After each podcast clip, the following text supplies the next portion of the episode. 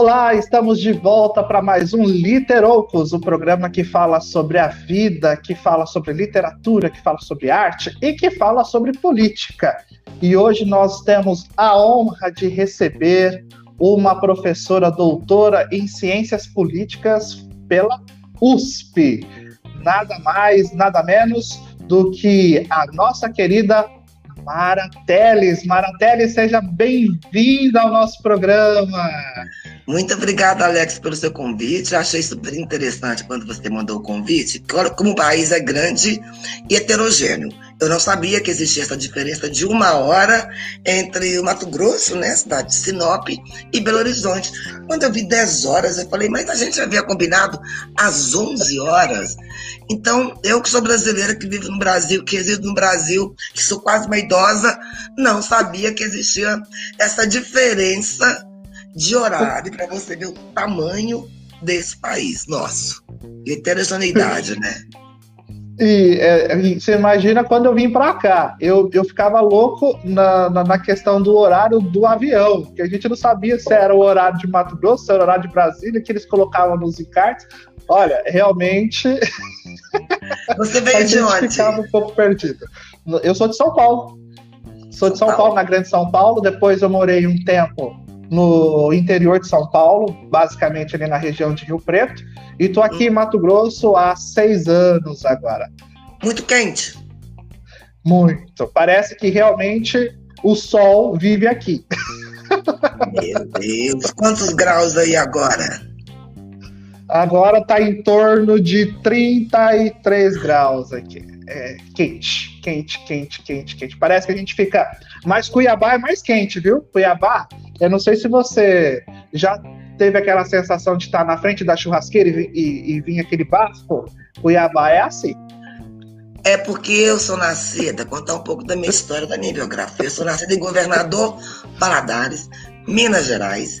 E quem nasceu em Governador Valadares, a gente fica brincando que era filial do inferno. Porque realmente é. Eu acho que deve ser mais ou menos tipo Cuiabá. Só que como a gente ainda está no Sudeste, aí tem uma temperatura amena algumas vezes. Hum. No mês de julho é possível viver. E para piorar, deve ser o caso do, do Mato Grosso, tem o Rio Doce toda cidade que tem rio, não sei se você reparou, parece que sobe um vaporzão, né? E aí no Mato Exatamente. Grosso tem Pantanal, tem muita água, então eu acredito que é isso que deve aumentar a umidade.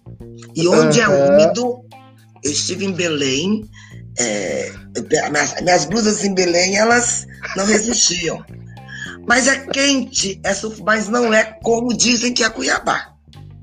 É, é, isso é verdade. Cuiabá, nossa, eu, quando eu passo por lá, eu quero sair assim imediatamente. Eu já quero sair. E as pessoas se acostumam, né, quem nessa? Deixa eu ver quantos graus nós temos agora em Belo Horizonte. Ah, não sei, deixa eu ver aqui. Eu não consigo mexer. Olha, eu não consigo mexer com essas mídias mais, não, viu? Eu sei que Belo Horizonte já foi, teve um clima muito mais ameno, né? Mas agora, em função aí do desmatamento, dessa questão toda, isso impactou muito no clima daqui, que não é mais um clima tão suave. Mas ela, entre o sul e o, e, e o Mato Grosso, é incomparável. Acho que a gente consegue 33 graus aqui no alto do verão, né? É, e agosto aqui é muito seco. É para você ter uma ideia, quando eu cheguei aqui, eu coloquei ar-condicionado em todos os cômodos, porque eu não, não aguentava, não aguentava. E, e fiquei muito doente no primeiro ano, muito doente mesmo. Né? É, porque troca assim de clima, né? Muito, Mas, morei então, em São. Paulo e fui para é. Aracaju, no Nordeste, também tive, senti muita diferença. Uhum. O corpo, né? O corpo sente muito. Mas, sente. ó, nós sempre co começamos o nosso programa com uma pergunta-chave. Para você, o que é literatura? Nossa, literatura é sonhar, imaginar, é pensar. Ela faz parte de um processo criativo, exclusivo, que se confunde ao mesmo tempo com arte ou com narrativas que podem às vezes nem ser ficcionais, muito embora a literatura, por suposto, né? A gente sempre imagina que ela é uma ficção. Ela não é uma ficção. Você pode fazer um paper de ciência política com dados e você está fazendo literatura. Quando a gente fala, por exemplo, nós encontramos na literatura internacional sobre o comportamento político, eu não estou falando de ficção, eu estou falando de um conjunto de obras que foram produzidas. Usualmente as pessoas confundem literatura com ficção, não é apenas ficção, mas é o melhor dela, né? Às vezes é a ficção onde as pessoas se reconhecem mais, né? Mas ela pode ser chamada como um conjunto de obras escritas, pensadas, pelo menos do ponto de vista da ciência política, ou quando a gente fala literatura sobre o Covid, toda aquela produção bibliográfica acerca do Covid aí que está matando é, pessoas, né, chegando quase a 3 milhões de casos, ultrapassando já os 3 milhões de casos. Acertei, tá professor? Certo. Ou tá errado, professor? Uai, claro eu estou tá aqui certo. hoje com uma aluna, gente, vocês que estão me vendo, eu falei assim pro professor, professor, não faz pergunta difícil de vestibular, não, porque eu não estou a 33 graus de sol, eu acabei de acordar, tá cedinho, estou aqui tomando meu café, se fizer pergunta de Enem, eu fecho essa live e vou embora. adorei, adorei. Mas, ó, é, é, por isso que a gente, sim, a gente gosta muito de, de, de, ouvir. E assim, eu te acompanho há muito tempo, né, pela rede social. Você é bem é antes da sua. Esse é o seu stalker. É.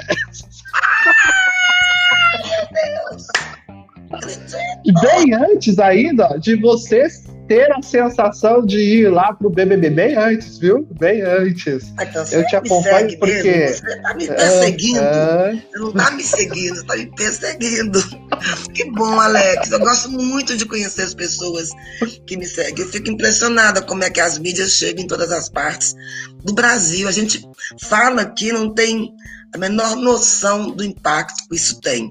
Sobretudo agora no Brasil, que tudo que você fala você pode ser cancelada, cancelada, cancelada. Tem mais espaço para debate. Não gostei do que você disse. Te cancelo. Fica é calado. É verdade.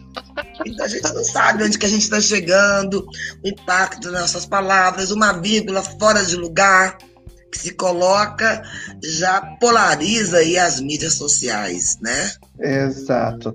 Estamos conversando com a Mara Teles, doutora em ciências políticas, professora, lindíssima, inteligentíssima, aqui pela Top Cabo, Sinop Região, também pelo Facebook e mais tarde você pode ouvir pelo nosso podcast. Mara, eu vou começar pela primeira provocação, tá? Eu vou trazer aqui uma frase de Nelson Rodrigues. Olha só hum. o que ele diz para nós. Amo Nelson. então, Ainda vai, bem que você trouxe então... um autor que eu conhecia. Se eu trouxer autor que eu não conheço, eu falar, olha, eu sinto muito, eu sou uma mulher técnica em ciência política, eu não sou erudita.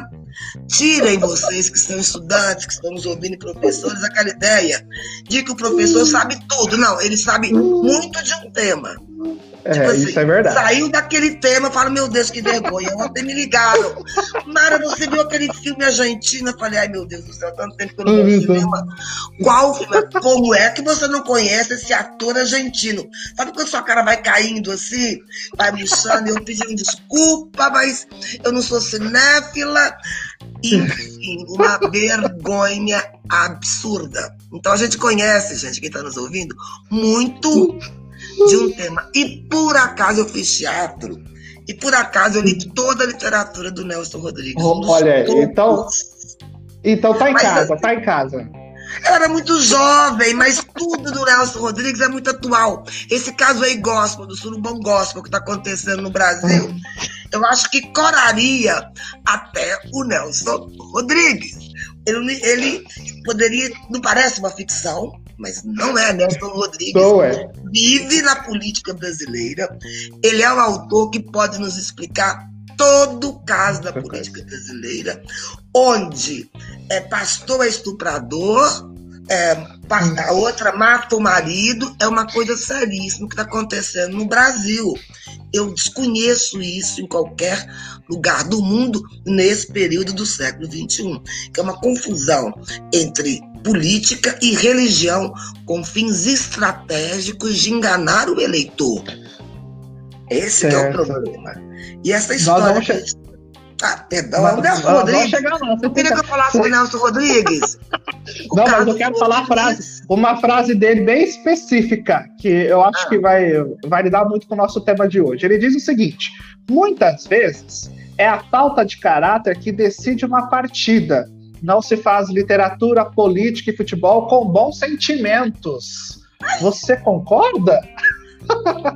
Não, eu acho que não se deveria fazer política nem futebol com, com maus sentimentos. O que deveria guiar a política seriam os bons sentimentos, a ideia de que nós teremos um, não só governabilidade, mas também representatividade na política e que os partidos deveriam fazer, né, pelo menos teoricamente, políticas públicas. Então, você traz um programa para uma determinada administração a nível local, municipal, é, municipal, estadual ou federal, e a partir disso você faz, elabora boas políticas públicas a partir de programas. No entanto, nem sempre é assim. Eu não gostaria de dizer, como Nelson Rodrigues, que toda política é feita com mau caráter. Mas eu diria que, no Brasil, parte significativa da política, ou alguns políticos, agem a partir é, do mau caratismo, como é o caso que a gente viu agora. Esses, esses últimos três, são tantos casos que às vezes eu posto assim, Alex, qual que é o fio da novela que eu perdi hoje? Porque ontem teve o Witzel, teve o pastor Everaldo, teve a Flor de Lis com seus 55 anões, seus filhos, que era ao mesmo tempo mulher.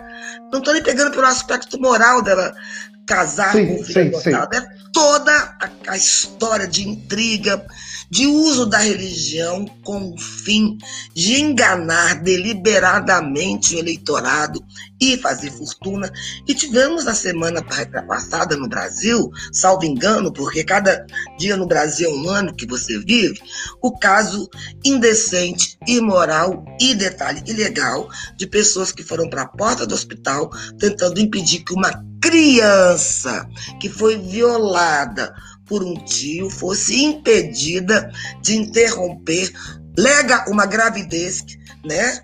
Mal, não, primeiro que era que é, concedido o direito legal de interromper pela justiça. Então, aquelas pessoas na, na porta que queriam impedi-la, aquelas pessoas deviam ser presas, porque foi concedida uma ordem judicial. Eu não estou nem dizendo se eu sou contra ou a favor, estou dizendo que houve uma expedição de uma ordem legal, judicial. Tá certo? Então eu fico até dizendo as minhas redes, vou falar a verdade. Quem apoia, quem viola uma criança de 10 anos, apoia a pedofilia. Uhum. Então, se você apoia isso, você que faça discurso religioso como a Damares faz, a verdade está apoiando a pedofilia. Era um tio de trinta e tantos anos que violava essa criança desde quando ela tinha seis anos. Ou seja, você apoia isso? Você quer que uma criança tenha outra criança fruto de uma relação de violação, de violência. Não falo nem violência física, violência emocional. emocional. Aí você aplaude em nome da sua religião. Aí que entra a política no Brasil. O péssimo uso estratégico que se faz da religião, tendo em vista acabar, inclusive, com direitos humanos, com avanços que foram conquistados as duras penas. Então, Nelson Rodrigues, eu acho que nem ele conseguiria entender o Brasil. Ele chegaria aqui, ele ficaria estarrecido, ele voltaria e diria: o caratismo tem limite. E alguns grupos, não só de políticos, mas de brasileiros, parece que foram envolvidos numa onda de perversidade, de ódio tão grande e de cegueira tão grande que não conseguem mais se afastar. Estão perdendo os valores que eram tidos como os valores brasileiros. Nunca foram reais, mas as pessoas pelo menos mentiam. Né, sobre, é, sobre alguns temas sensíveis, né? Agora, todos os temas como racismo, homofobia, uso da religião, parece que foram legitimados e as pessoas dizem que isso é liberdade de expressão. Eu quero dizer, como cientista político, que no Estado democrático de direito, a liberdade de expressão ela é limitada constitucionalmente. Você não pode dizer tudo nem fazer tudo. Porque isso, Alex, você cai no mundo de Hobbes. Qual era o mundo de Hobbes? A guerra de todos contra todos. Quem tiver mais força leva. E o Brasil me parece esse mundo, por falar em literatura, porque a filosofia é quase uma literatura. Para alguns, é uma ficção, é uma ideia de supor, idealizar como as coisas aconteceram, que você teria homens aí lutando uns contra os outros, sem a intermediação do Estado. E, infelizmente, nós não temos o Estado no sentido da palavra forte da palavra, que faça mais essa mediação e que circunscreva a liberdade. Porque a comunidade vive com liberdade limitada. Algumas, por exemplo, você não pode sair pelado. Por quê? Porque existe uma convenção social. Você pode até sair numa piscina, mas você não sai pela rua para trabalhar, certo? Ou seja, isso é um limite à sua liberdade. Você tem vários limites. Quando você viola direito, os direitos humanos, você, não, você deixa de ter liberdade, você ultrapassou os limites daquela liberdade que foram construídas como consenso numa sociedade democrática. E direito, os direitos humanos são fundamentais na construção da democracia. Então, quando você viola os direitos humanos, você está violando os princípios básicos de uma democracia. Quando você coloca a religião como carro-chefe de seu governo, de seus discursos, você está voltando ao século XV XIV, quando a igreja se confundia com política com o Estado e com religião. Aliás, você não tinha nem Estado, a própria igreja era caracterizava aí, né, pela ideia de um poder divino. Posteriormente, esse poder divino foi absoluto nos, nos déspotas esclarecidos que falavam em nome de Deus.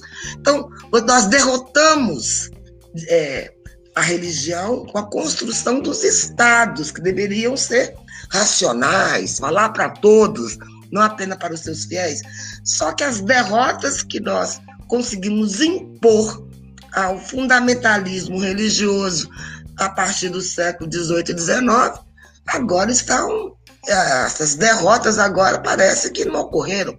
E a religião, o fundamentalismo religioso está mostrando as suas caras no governo brasileiro e com o aumento aí da, de uma bancada evangélica, não estou falando de todos os evangélicos, estou dizendo da construção de bancadas evangélicas que foram feitas para atender aos princípios religiosos, ou seja, aos seus princípios pessoais não o princípio de todos, uma imposição autoritária e que viola muitas vezes os direitos humanos. Então, eu estou muito preocupado esse ano com o fato da religião é, conseguir eleger vários vereadores nas câmaras municipais e nós termos aí é, legalmente mais violação de todos os direitos, né?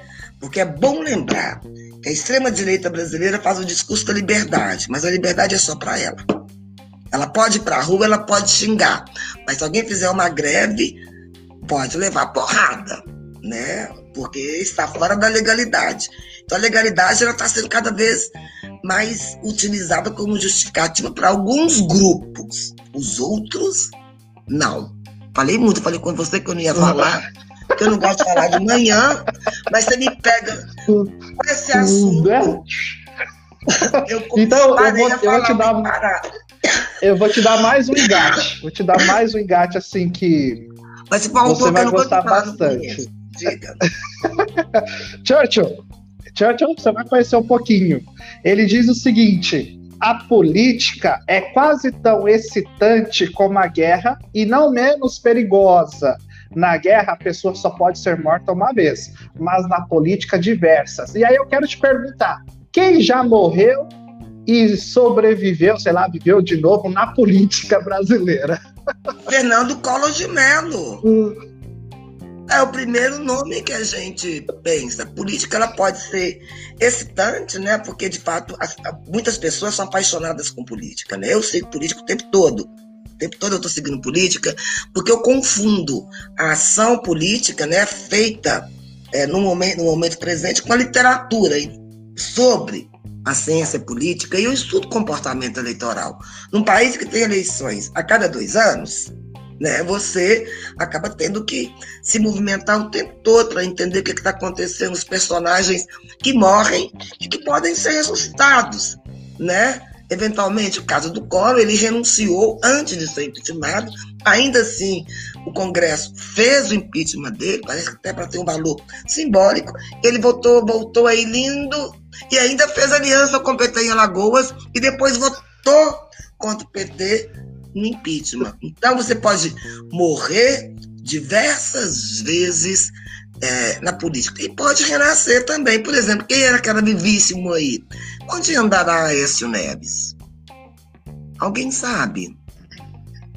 Ele desapareceu atrás das montanhas mineiras. Ele fez a campanha dele dentro de uma fazenda. Dizem que gastou uma fortuna, ficou dentro da fazenda que ele não podia aparecer. E como ele tinha antes milhões de votos, ele caiu muito, mas mesmo que ele tenha caído muito, acho que ele chegou ainda a 120 mil votos, né? Mas o que se gastou para esses 120 mil votos? Então ele foi eleito, mas também desapareceu. Por que, que ele foi eleito e gastou tanto? Porque ele queria ter o fórum privilegiado, né?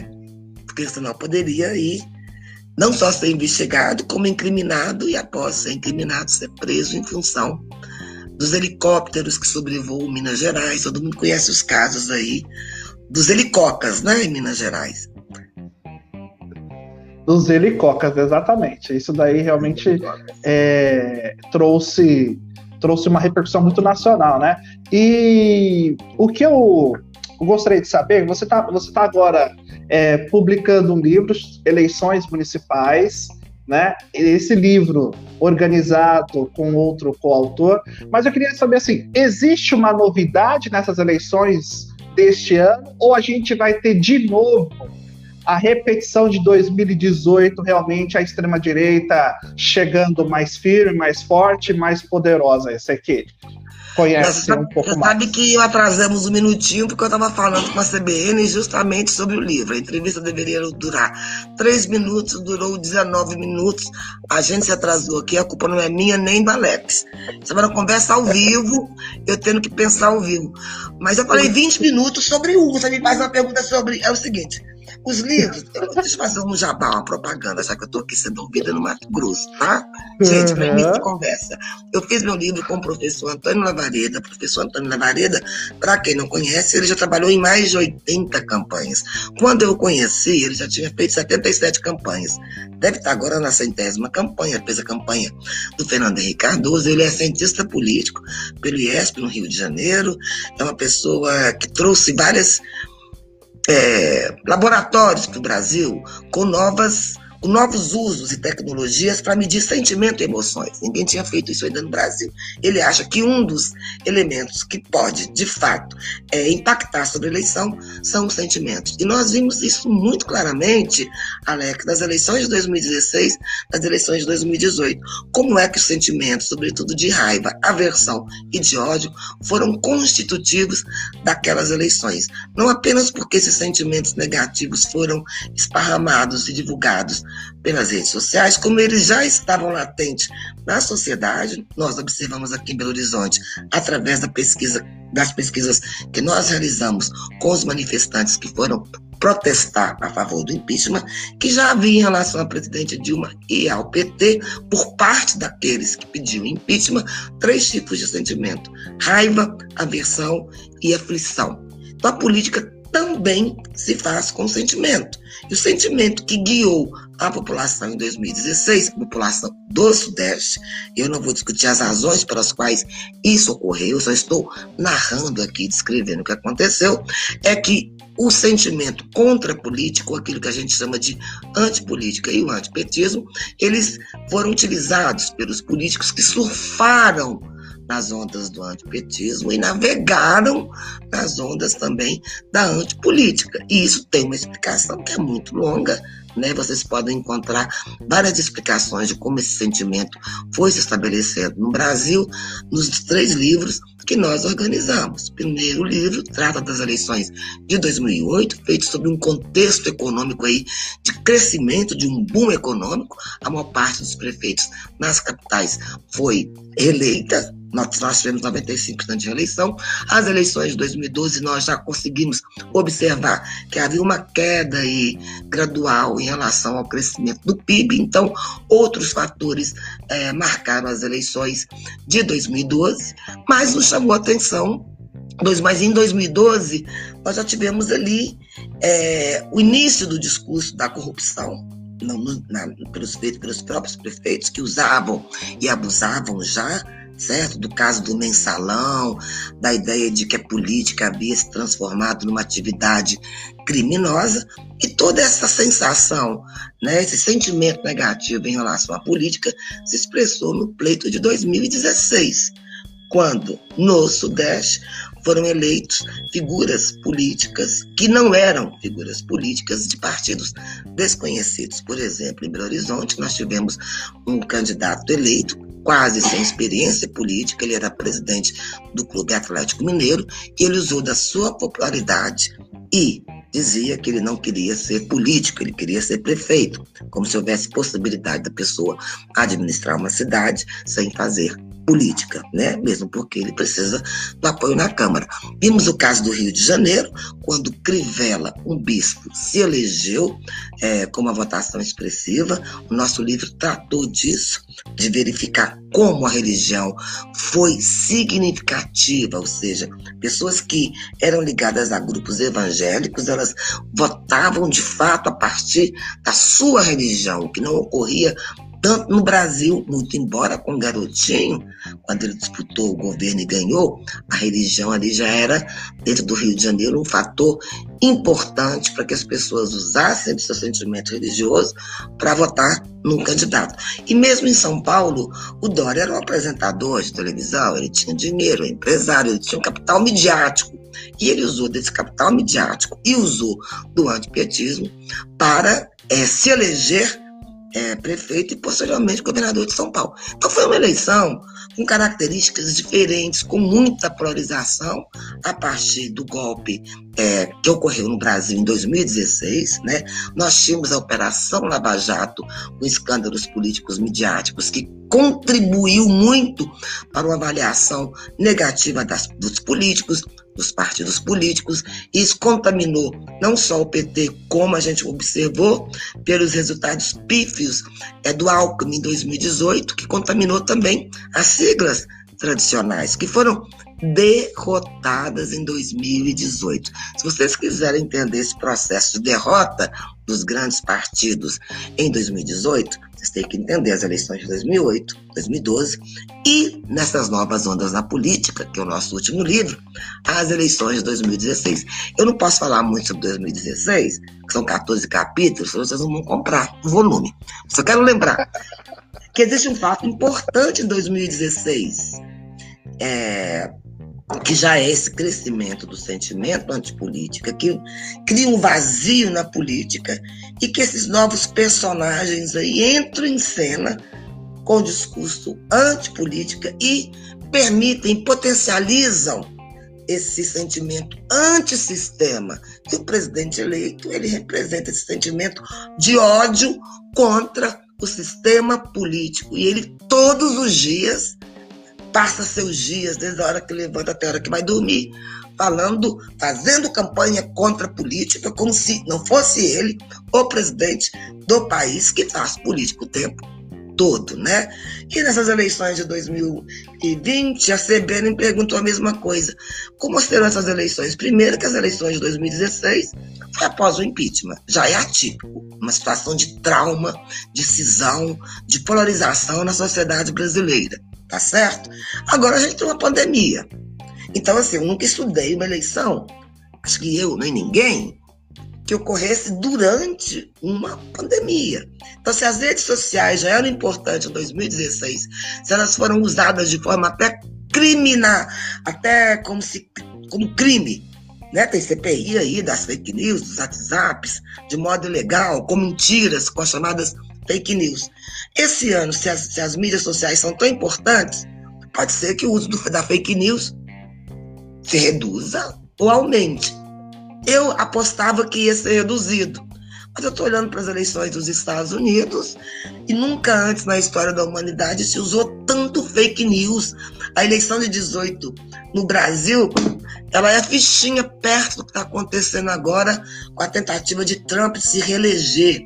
Ele está dizendo que o Joe Biden, que é um moderadíssimo, inclusive, eu preferia até um candidato menos moderado, vai invadir as casas, que é um pedófilo, pedófilo. E isso se espalhando rapidamente nas redes. A diferença entre eles era de 10 pontos, mas já caiu. Não só porque o John Biden é um personagem meio apagadinho, não sabe fazer discurso, mas pela máquina de mentiras que está sendo, que está novamente polarizando. E o Trump é capaz de fazer qualquer coisa como o nosso presidente Bolsonaro fez para se eleger e se reeleger. Então, como é que a gente vai dimensionar com o uso de mídias sociais, com fake news, com pandemia? A gente não sabe se o eleitor irá às urnas, se o eleitor irá comparecer. Então, são eleições que eu coloco muitas interrogações sobre ela. Eu consegui, nas eleições de 2016, eu apresentei um texto quase um ano antes. Hoje eu achei esse texto, para até me preparar tudo que aconteceu em 2016, eu consegui até prever. Vai acontecer isso, o dinheiro vai ser muito importante, como foi em 2016, que em 2016 foram feitas eleições é, com menos tempo de televisão, menos tempo de campanha. Tinha Lava Jato, a gente percebia que a Lava Jato iria criminalizar os políticos, que o antipetismo seria forte. Mas agora teve a pandemia. Muito do que eu sei eu aprendo nos livros, mas conversando com as pessoas. Eu não estou conversando com as pessoas, eu não estou ouvindo os ônibus. Eu estou andando pelas ruas, que Belo Horizonte ficou fechado, começou a abrir tem uma semana, é abrir aos poucos. Então, assim, tempo de televisão, será que vai ter um impacto importante? É, mídias sociais, será que vai ser tudo isso mesmo que as pessoas estão dizendo, que as campanhas serão feitas só nas mídias sociais? Eu tendo a achar que essa avaliação não é correta. Aqueles pré-candidatos, ou candidatos, ou, ou, vereadores, que têm uma estrutura já pronta, eles tendem a sair na frente. Eles já estão fazendo campanha desde o dia que você se elege, você já, já está em campanha, né? Então, é muito difícil. Eu acho que vai ter pouca renovação esse ano.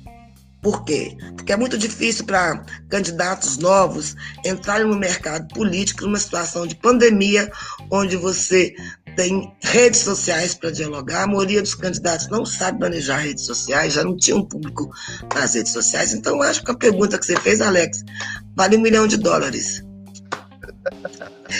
E falar, e falar nisso, é, uma vez foi dito assim: ó, errar é humano. Errar é humano. Culpar outra pessoa é política. Aí eu te pergunto o seguinte: Gostei. Se o, se o comunismo acabar, como é que quem é que vai levar a culpa? Boa! Eu gostei muito dessa frase, eu vou usar. Posso usar? Qual? a primeira? acabar, quem vai levar mais? Você sempre tem um inimigo. Ah, isso é do Jô Soares, tá? Do Jô Soares, da frase. É muito bom. O Jô é muito inteligente. sempre é uma pessoa que eu respeitei muito, muito inteligente, tá fora da, da, das mídias agora, né? Tá com problema de saúde e tal. Mas é isso mesmo. Errar é humano, né? Então, responsabilizar o outro justamente é o que o nosso presidente mais faz, né? A culpa é do PT e o PT e o Lula, quer dizer, o Lula já está preso, já saiu, já não é mais presidente do Brasil. Mas todas as vezes que você vai conversar com a pessoa de extrema direita, gente, deixa eu falar uma coisa para vocês. Leiam meus livros, meus livros são feitos de produtos. Eu nunca falei que o PT era o melhor partido do mundo ou que o PSDB era o pior. Eu estou dizendo que nós, presidentes, seus seguidores, têm duas palavras, porque eu estudo o bolsonarismo. E o Lula, palavra número um, e palavra número dois, e o PT. Todo mundo que critica o presidente é petista. O PT tem a maior massa nesse país de aliados, mas não ganha uma eleição. Então eu não consigo entender onde quer que estão esses petistas que perderam em 2018, né? Porque ou você ama o presidente ou você necessariamente odeia o Brasil, né? Se você é. Então uma confusão entre o chefe de estado e de governo, o estado e o país, né? Então é uma situação que você não tem diálogo, Alex. As pessoas é, os fundamentais, depois que nós chegamos a cento e quantas mil mortes, eu nem sei, porque aumenta todo dia, e as ah, pessoas é. continuam apoiando e responsabilizando o PT pela pandemia, né, pelo coronavírus, essas pessoas ou elas são ignorantes ou elas são mau caráter. Não tem outra explicação. Ele é capaz de ter rachadinha, rachadona, tá envolvido em intervenção na Polícia Federal, falar coisas irrepetíveis da boca de um cidadão de bem e 40%, né? Continua aplaudindo como se fosse normal. A gente está normalizando o pesadelo normalizando aquilo que não pode ser rotinizado. Ninguém em sã consciência pode dizer que um presidente não tem culpa nenhuma por 112 mil mortes, sendo que ele executou a política das políticas públicas. Né? Óbvio que tem responsabilidade. Uma pessoa. Isso chama-se terraplanismo político. Ponto. O Brasil está vivendo no terraplanismo político. Agora, assim, quando eu, quando eu comentei que você viria ao nosso programa, o pessoal me perguntou assim, né? Que eu falei também que você teve uma participação no BBB. Aí olha a pergunta que eles fizeram que eu achei muito interessante. O pessoal sabe votar mais no BBB do que, na, do que nas eleições ou não? Ninguém sabe votar mesmo? Eu acho que as pessoas sabem votar. E quando elas fizeram uma escolha pelo Bolsonaro, não todas, porque quando eu estudo eleição, não existe o eleitor do Bolsonaro, o eleitor do PT, o eleitor tucano. O eleitor de cada um deles também é heterogêneo, como o Brasil. Então você pode ter um eleitor que mora em Curitiba e votar por uma razão, que está no Mato Grosso e votar por outra razão. Às vezes o eleitor que votou no Bolsonaro está insatisfeito com o governador, o governador apoiava o fulano, ele quis ser contra e votou nesse maluco que nos governa, que não é maluco nada, é um distribuidor é. de ódio.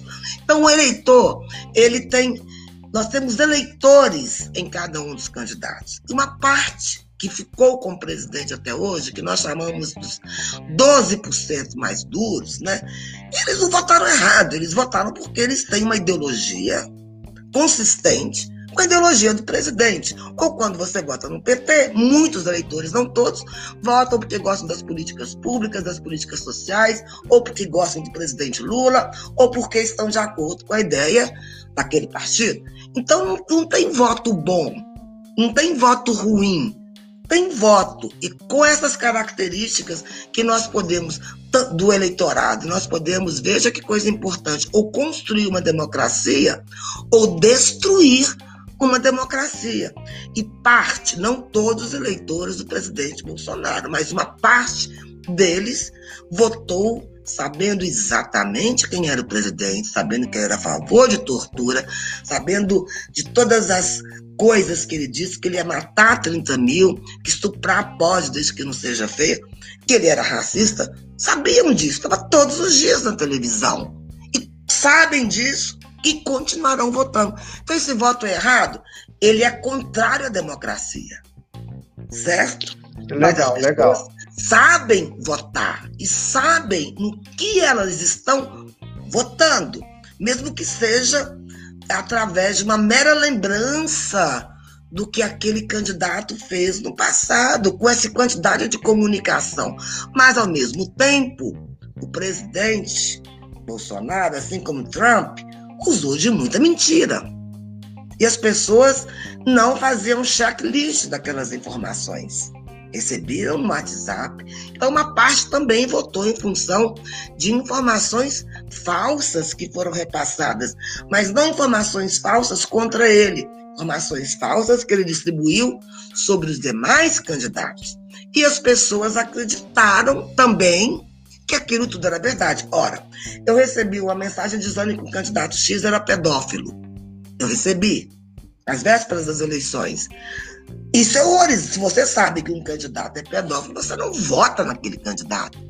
Mas a pedofilia em relação ao candidato opositor do Bolsonaro foi espalhada. Quem está dizendo isso não sou eu. Consultem o site da FGV, Fundação Getúlio Vargas. Eles monitoram as eleições. Foi uma das fake news mais distribuídas.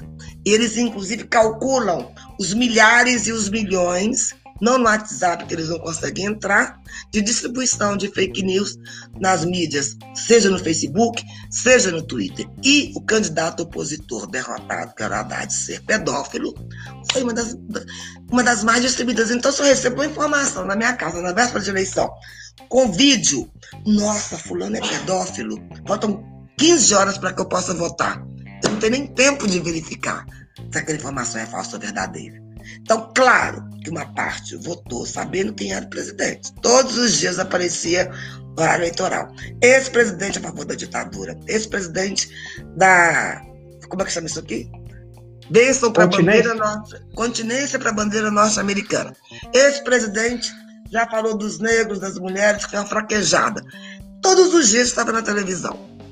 Entendeu? Então uma parte votou porque concorda com tudo isso mesmo. Viva a ditadura militar, não tem esse negócio de democracia, precisamos de uma intervenção militar. Outra parte estava desacreditada, deu aquele voto cacareco. Vamos votar nesse maluco, porque pior do que tá não fica? Fica. Né? Fica. E a outra parte acreditou nas mentiras. Então nós temos várias. Agora, quem mantém apoiando ele até hoje, ou é falta de informação, ou é por ignorância, ou é por mau caratismo ou porque realmente concorda com essa loucura toda que é o Brasil se desdemocratizando, porque através do voto você pode destruir uma democracia. O Hitler não foi eleito na Alemanha? Ele foi eleito, ele não foi imposto por ninguém, ninguém chegou lá. O Mussolini também, só que a eleição do Mussolini foi fraudada, mas ficou quantos anos lá? Estamos conversando com a professora Mara Teles, doutora em ciências políticas. Gente, que papo gostoso, nós já estamos chegando ao final, à reta final do programa. E eu só queria trazer só mais uma provocação. Provoque. que é do Nietzsche. Um que é do, que é do Nietzsche. Ele diz o um... seguinte. Meu crush está aqui pode... pegando um cafezinho para mim. Não, tranquilo. Estou brincando. o Nietzsche diz o seguinte: Diga. Um político divide os seres humanos em duas classes: instrumentos e inimigos. Aí eu te pergunto o seguinte: você acha que no Brasil nós estamos com mais inimigos ou com mais instrumentos? E, lógico, você prevê melhoras aí nos próximos anos? É, no Brasil sempre existe uma grande polarização política. O Brasil é um país muito violento, né, Alex? Essa questão da, da política ser é, é, negada através da violência, porque onde há violência é negação da política, né? Negação da política. Isso é antigo, né? isso é antigo no Brasil, né? E isso expressa um pouco também a nossa cultura brasileira, que é uma cultura que legitima a violência, inclusive a violência contra a mulher. Não sei se você viu aí que durante a pandemia, o número de mulheres assassinadas, mortas por seus companheiros, parceiros ou namorados, subiu extraordinariamente. Então, nós temos sim uma característica de sermos socializados através e na violência. Então, assim, o espaço da política no Brasil é, sempre foi confundido com o espaço do inimigo, né? E não com o espaço do adversário.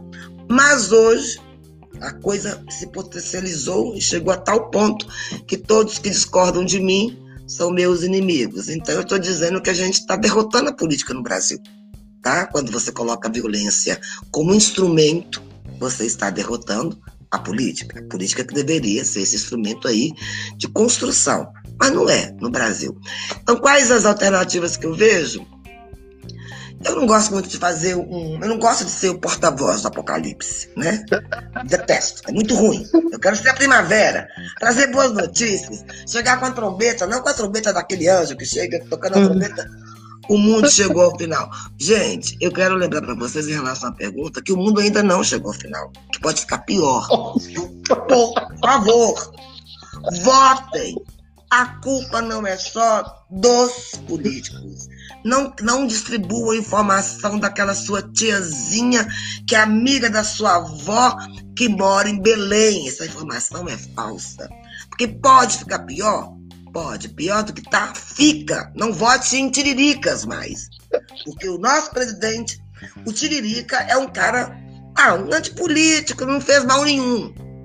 Uhum. Mas um presidente Tiririca, pior que tá fica. E a região do Mato Grosso, ela, ela votou em peso no Bolsonaro. Em peso. E continua, viu? E continua. quando eu vejo o mapa. É o mapa republicano, parece o Texas. Porque o, o, o Trump, sim, ele tem uma esse voto, como que a gente fala, é uma que vem desde o sul do país e vai subindo pelo centro-oeste é um, é um mapa que a gente chama todo azul, que é a parte republicana, no sentido trampista que existe no Brasil. O espaço da soja, etc., né? Uma região de imigrantes também, que acham que. Da Amazônia, Amazônia. É, que vai até ali. Justamente, que vai até ali. Mas colonizadas pelos sulistas, não sulistas sudestinos. Sul, uma cultura sim, imigrante sim. de que ele pega a própria arma para defender sua propriedade, que ele foi um bandeirante que devastou tudo para poder chegar até ali. Então não mexa com a minha propriedade que eu mato. Eu faço a é justiça é com as próprias mãos. Então esse tipo, veja, isso na cara do bolsonarismo. É a minha é, propriedade. É eu protejo com armas. É o Texas. Só que a minha esperança, que eu não quero ser aí porta-voz do apocalipse, é que o Trump está perdendo no Texas. Se o Trump está perdendo no Texas, há futuro para o Mato Grosso. Há futuro para o Mato Grosso. Eu vou trazer uma boa perspectiva, gente. Derrotem o Trump brasileiro e a derrota começa agora nas eleições municipais. É, mas será que a oferta não está sendo ruim também, Mara? Porque olha Ele... só, vou trazer uma frase aqui que é muito bacana, que é do Thomas Jefferson. Ele diz o seguinte: a política é uma praga, tal qual eu aconselho todos a não se meterem nela. Você acha que os bons realmente não estão tá se metendo na política? Aí vem a oferta ruim? Olha, eu acho que as ofertas. Eu vou falar uma coisa que trazendo aí para o pensamento de Downs. Anthony Downs era economista que ele comparou o comportamento político ao comportamento dos indivíduos em relação à economia. Eu não concordo com muita coisa do que ele falou, mas ele fala nessa relação entre oferta e demanda. Ele fala que, na verdade, uma oferta só tem sucesso quando existe uma demanda, é como um produto que você coloca no mercado, certo? Por que, que tá, tá, nunca se vendeu tanta máscara no Brasil? Porque não existe, né? Porque uma máscara hoje custa 15, 20, 30, um paninho você vende por 10 reais ali, porque existe uma demanda. Então, é na perspectiva da Usiana, o consumidor, digamos, é, o político é uma mercadoria, a oferta, e o consumidor, com seu voto, compra aquela oferta e negocia. Então, ele está na prateleira, segundo Downs, ele olha, sabe? Porque tem muito. Olha, em Belo Horizonte a gente teve 3.512 candidatos a vereador. 3.512. É. é muita gente. É muita Elegeram gente. a pior Câmara que poderia existir foi eleita em Belo Horizonte. Mais da metade da bancada da fé e da família, que não é nem de fé, nem de família, que a gente viu aí que a Flor de Lis falava de fé e de família, e era um surubão gospel que acontecia ali. Então, o presidente aí, ele correspondeu a uma demanda, porque ele está na política há 30 anos e nunca fez sucesso. Mas não é só demanda. Tem máquinas partidárias, tem milícias digitais, tem milícias de fato no Rio de Janeiro que se espalharam pelo país, tem desinformação, às vezes, do eleitor tem raiva criada do sistema. Então, é muito complexo você falar em eleição.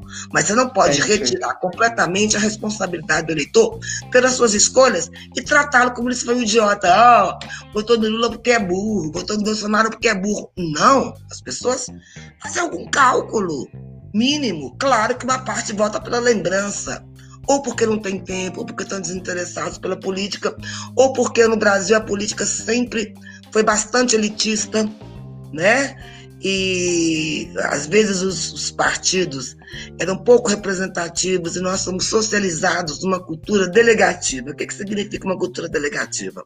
Você delega aos políticos tudo, ao mesmo tempo que você fala que eles não fazem nada, você delega tudo a eles. Um dia desse, é, as pessoas falaram assim, Mara, faz alguma coisa. Eu falei, gente, que vocês não reúnem, vai. Vocês estão esperando que eu faça por vocês. Então, a sociedade brasileira, ela responsabiliza o político o tempo todo. Mas agora, eu tenho certeza que bate na Câmara do Vereador e fala: dá uma olhadinha na minha rua para assaltar. Meu amigo, faz um abaixo assinado, manda para o prefeito. Por que, que você precisa que o vereador vá até sua rua para assaltar sua rua? Se você pode fazer um movimento aí da sociedade civil, levar isso. Não, então, a sociedade brasileira desce o pau no político. Mas, ao mesmo tempo, espera alguém que tenha as características de político para agir por ela o tempo todo. E cobra de castigos políticos como se ela fosse a população mais ética do mundo. E não é necessariamente assim. O jeitinho brasileiro. Estamos, che... Estamos chegando quase no final do nosso é programa. Oh, meu Deus, falei demais. Estamos chegando quase. Isso! Agora tem aquele momento que você indica um livro. Que você indica um livro. Se você quiser fazer de forma diferente, que a gente sempre fala, quer cantar, quer expor, né? É, tem uns minutos aí. Olha, gente, quer dançar, quer dançar, a eleição vai te pegar. Quer dançar, quer dançar, quer votar, quer votar, a eleição vai te pegar. Eu sou Marateles, eu sou Marateles, tem três livros pela Fundação Getúlio Vargas.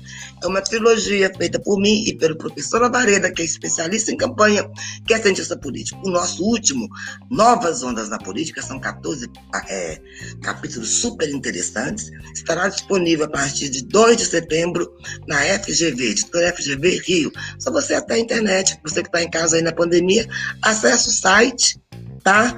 E compre o e-book, que é mais baratinho, todo mundo tá meio duro, ou compre o livro impresso que vai chegar na sua casa. Aprenda um pouco sobre a política, não para você votar certo ou errado, porque não existe voto certo ou errado, para que a gente possa fazer melhores escolhas com conhecimento. Não seja é, não vá, não vá para a rede social falar bobagem, como faz o nosso presidente. Pelo menos quer falar sobre política, que use bons conceitos, tá? Não siga aí a ignorância do nosso ministro da Educação, né? Que é tão bom que fugiu para Miami. Falar de política é importante, mas é preciso ler sobre política. Nosso livro é excelente, ele é fruto de pesquisa, você não vai encontrar nenhuma ideologia, vai encontrar várias pesquisas para você ler. Fala com a gente aí, depois mande e-mail se tiver dúvida e compre os nossos livros que foram feitos desde 2008, produtos de pesquisa e de ciência. Ciência salva vidas. Políticas públicas salvam vidas. Por favor, não votem em candidatos que negam a ciência. Ele está querendo te enganar através da religião. Deus tem muita coisa para fazer, Alex, no mundo, ao invés de estar salvando nossas vidas. Nós responsabilizamos Deus, né? Responsabilizamos os políticos, é aquilo que você falou. Nunca é minha culpa. É Deus, é o político. É o político. Então, o brasileiro faz isso, né? Faz muito. Estamos chegando ao final, nós tivemos vários comentários, nós temos aqui do Marcos dizer, Marcos Zenaro dizendo bom dia, tem a Nadia dizendo 33 graus e ainda não está quente. Nossa. O Valdemar dizendo bom dia, o Claudomiro dizendo bom dia a todos e ótimo sábado, de Limeira, São Paulo. Nós temos o Pedro dizendo namastê, a Nadia voltando dizendo que entrevista maravilhosa, Mara extremamente inteligente e pontual. Alex guiando o programa com maestria e provocações super relevantes. Eu quero agradecer você que, aí de casa que está nos acompanhando. Lembrando que a entrevista vai ficar no ar para você depois aí com calma assistir melhor, ouvir a Mara, que é muito importante. Mara, você tem um minutinho para se despedir, falar o que você quiser, esse minutinho é teu. Quero agradecer imensamente a sua participação. Muito obrigado por você ter cedido aí uma hora da sua manhã, que eu sei que é muito correto. Não, eu quero, os últimos minutos que eu quero utilizar é para poder convidar vocês a refletirem esse ano sobre política. estou muito preocupada com a situação do Brasil. Qualquer pessoa que seja democrático de fato e de direito se preocupa com a situação que nós chegamos. Nós temos aí políticos que negam a ciência, nós temos políticos que atacam as universidades públicas, que atacam os intelectuais, que atacam os direitos humanos. Esse ano de 2020, independente do partido que você gosta, das ideologias que você seja você um liberal, seja você um socialista, seja você pró-mercado, escolha as pessoas que podem te representar dentro da Câmara Municipal, na sua prefeitura, mas não escolha guiada pelos ódios. Faça uma escolha que seja racional. Não escolha as pessoas que negam a ciência, que negam a educação. Políticas públicas salvam vidas, educação também é fundamental. Então pensem nisso quando vocês forem escolher seus representantes. Não neguem a política, ela é muito importante. Se você não fa... se você negar a política, outros farão a política por você. Então esse recado final que eu queria deixar para vocês, né, para que vocês pensem aí, comprem nossos livros, tá?